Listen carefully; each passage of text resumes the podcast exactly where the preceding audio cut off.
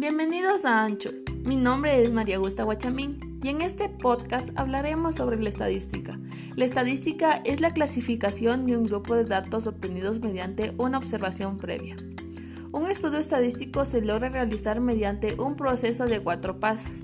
Primero, se recogen los datos del fenómeno que se desea estudiar. En segundo lugar, se debe ordenar y representar los datos. Esto se logra mediante diagramas, histogramas o cualquier método de representación de datos.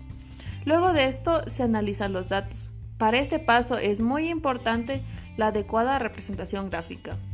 Mediante el análisis de los datos se obtienen las conclusiones que son el objetivo de nuestro estudio estadístico.